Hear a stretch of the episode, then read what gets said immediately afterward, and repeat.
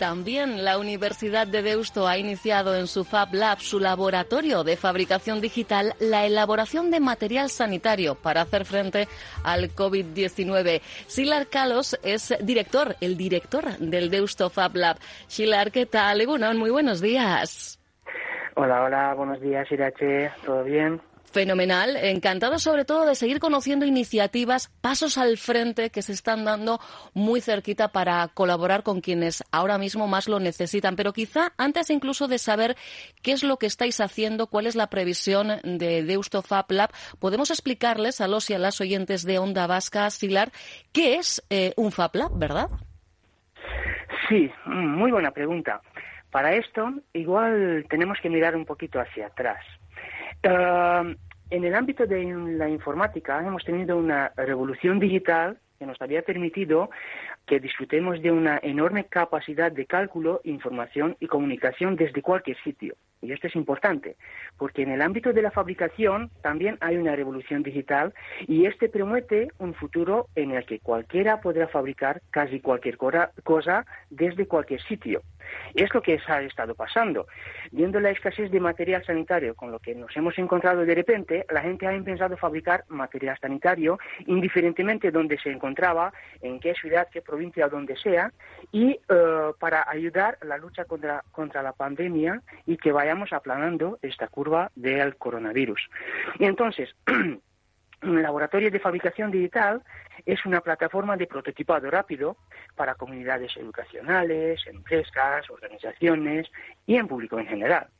Pero también eh, podemos entenderlo que es una plataforma uh, de hazlo tú mismo, un sitio para crear, aprender, e innovar y asesorar. Entonces, eh, los Fab Labs son unos talleres equipados con máquinas de fabricación digital que permiten a toda su comunidad convertir ideas y conceptos en realidad, acelerando el desarrollo de la revolución en la fabricación digital.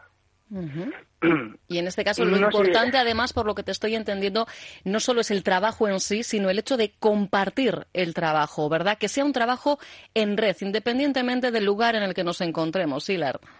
Efectivamente. Y entonces, así podemos tener, podemos trabajar transversalmente con diferentes proyectos nacionales o internacionales. Es muy fácil trabajar con unos diseños y estos diseños se, se, envían a través de, de, la red, a través de Internet, y luego podemos trabajar con otros Fab Labs que se encuentran en otro lado del, del mundo los Fab Labs cuentan con diferentes máquinas de fabricación digital y indiferentemente en qué Fab Labs te encuentras, las mismas tecnologías tienes a tu alcance.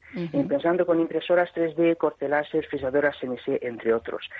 Esto eh, eh, ayuda eh, mucho en el desarrollo de diferentes proyectos que en el sentido que no tienes que fabricar un proyecto y enviar todos estos elementos fabricados, sino estás enviando directamente los diseños y cada Fab Lab puede eh, actualizar, mejorar, eh, adaptar estos diseños para sus necesidades y las necesidades de este momento. ¿De acuerdo? Entonces, eso es lo que ha estado pasando ahora también, un poquito, que la gente.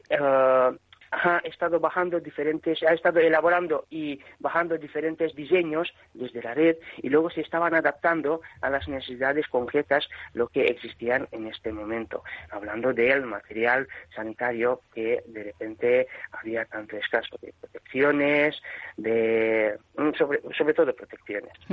Vuestra intención de hecho es eh, fabricar el mayor número, el mayor abanico de material eh, sanitario necesario en estos eh, momentos ¿Qué ejemplos podemos eh, poner? ¿Qué material estáis ya en predisposición de poder fabricar en Deusto Fab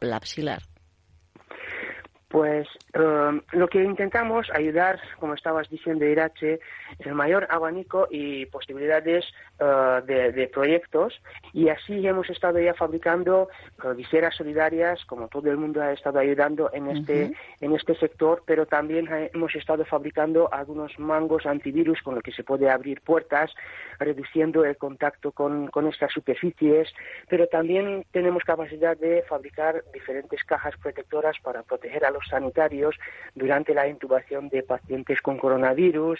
También podemos fabricar codos, conectores, adaptadores o incluso divisores para diferentes respiradores. Estas últimas dos son cosas muy específicas de la UCI y son cosas lo que se están fabricando a petición. De hecho, toda la fabricación lo que intentamos que vaya a competiciones concretas, con nombres y apellidos, vamos a decirlo, porque no queremos eh, fabricar un poquito a ciegas, que luego ya se utilizará. Si fabricamos a ciegas, se pierde el tiempo de entrega, o sea, todo lo que estamos fabricando, luego algunos días pueden quedar ese material aquí en nuestro laboratorio. Luego lo recogen y hasta que llegue al usuario final pueden pasar tres o cuatro días. El virus no sabe de tiempo y es justo por eso queremos reducir estos tiempos de entregas y de uso de todo este material lo que estamos eh, fabricando. Y justo por eso hemos intentado fabricar bajo peticiones. De hecho ya tenéis, ¿no? Eh, contactos con entidades concretas, ¿verdad? Efectivamente hemos estado trabajando para uh, de hecho, nos han vuelto a pedir algunos conjuntos, lo que eh, necesitan para respiradores. También hemos estado trabajando y entregando viseras solidarias para COVID Euskadi. Pero también estamos en contacto con residencias y hospitales concretos. De hecho, residencia de Nuestra Señora de Begoña de Santurci también habían llevado algunos mangos. En el santuario de Loyola, Hospital de Gregorio Marañón, estamos ahora acabando la fabricación de unos adaptadores. A través de uh, esta petición nos ha venido a través de la empresa Accenture.